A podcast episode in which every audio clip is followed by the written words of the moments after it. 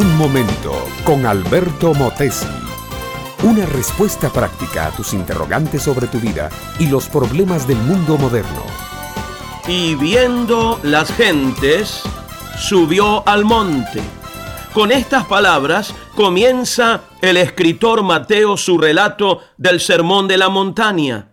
El Señor Jesucristo habla siempre desde una eminencia, desde todo punto de vista y en todo sentido, Jesús está por encima de cualquier ser humano.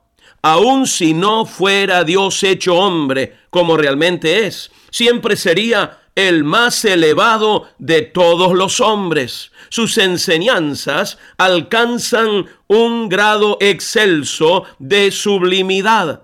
Sus imprecaciones, que también las tuvo, marcan como un látigo de fuego las carnes de los hipócritas. Sus promesas son graníticas, nada las conmueve. Sus profecías son tan ciertas e irreversibles como la historia. De haber sido un mero hombre, y no Dios, siempre hubiera mantenido su supereminente estatura espiritual, siempre hubiera estado más arriba que cualquier pensador político o filósofo.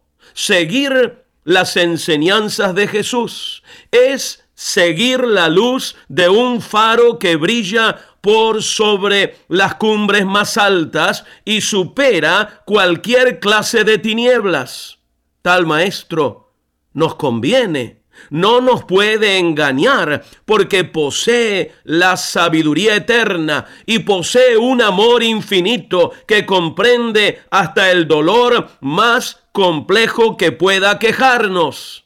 Cuando el Señor Jesús pronunció su estupendo sermón de la montaña, el sermón por excelencia, lo hizo subido en una cumbre pero sentado en la compañía de la gente.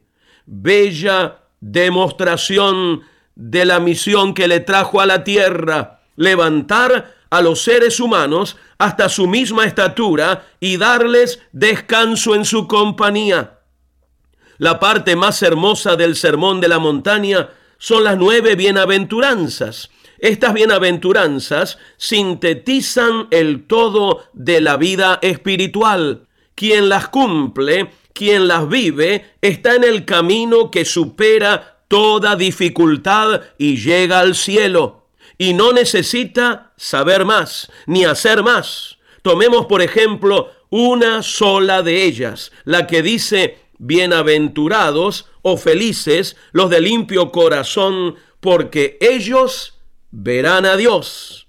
Tener un corazón limpio, mi amiga, mi amigo, es la virtud más grande, porque un corazón limpio de pecado es un corazón que no odia, no aborrece, no codicia, no guarda rencor, no calumnia. Es un corazón que ama, que perdona, que tolera, que olvida, que disculpa, que busca el bien de todo el mundo. ¿Será posible tener un corazón así?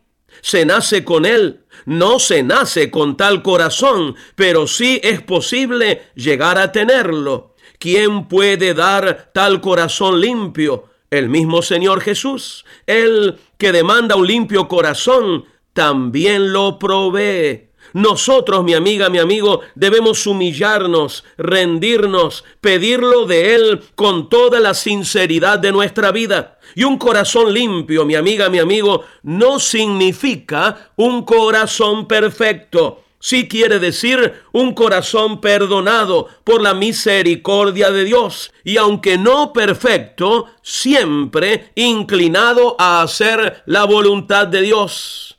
¡Qué maestro y qué sabiduría la del Señor Jesús! ¡Qué oportunidad y qué excelencia la que nos ofrece!